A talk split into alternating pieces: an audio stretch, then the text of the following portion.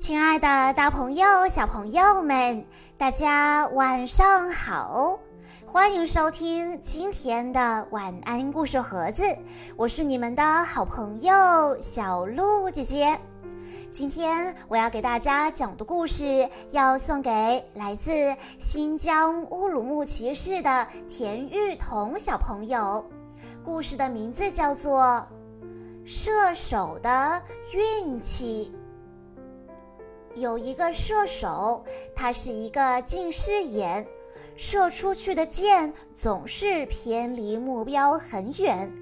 村里的人常常以此嘲笑他。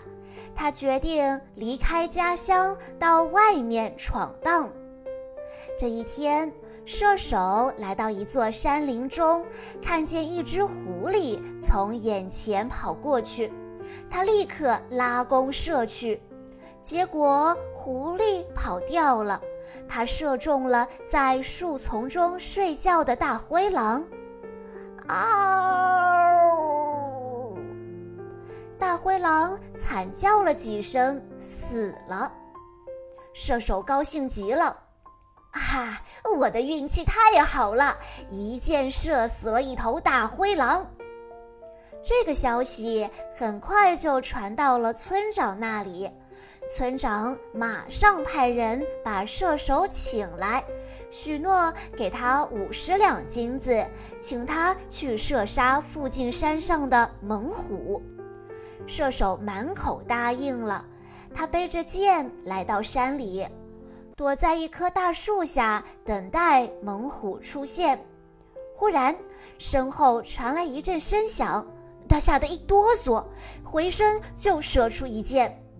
嗷！一只老虎应声倒地。这运气实在是太好了！原来那只猛虎正好躲在树丛里，打算从背后偷袭它呢。这一箭正好射中猛虎的眼睛。这下射手成了远近闻名的射虎英雄。国王听说了射手的事迹，非常的欣慰，就封他做大将军，决定和他一起带兵打仗。战斗正激烈的时候，国王命令射手：“快射箭呐，瞄准对方的主将，射死他有重赏。”说完，他拍马向敌军冲过去。射手瞄准对方主将，一箭射去，却看见自己的国王扑通一声落下马来，对方的主将还好好的坐在马上。他仔细看了看，才发现他射中的是国王的战马。士兵们慌忙救起国王，逃回营地。国王很生气，叫士兵把射手推出去斩首。在断头台上，射手自言自语道：“唉，这次运气真差，没有过硬的本领，单凭运气是很难取得长久的成功的。”以上就是今天的全部故事内容了，感谢大家的收听。更多好听的故事，欢迎大家关注公众账号“晚安故事盒子”。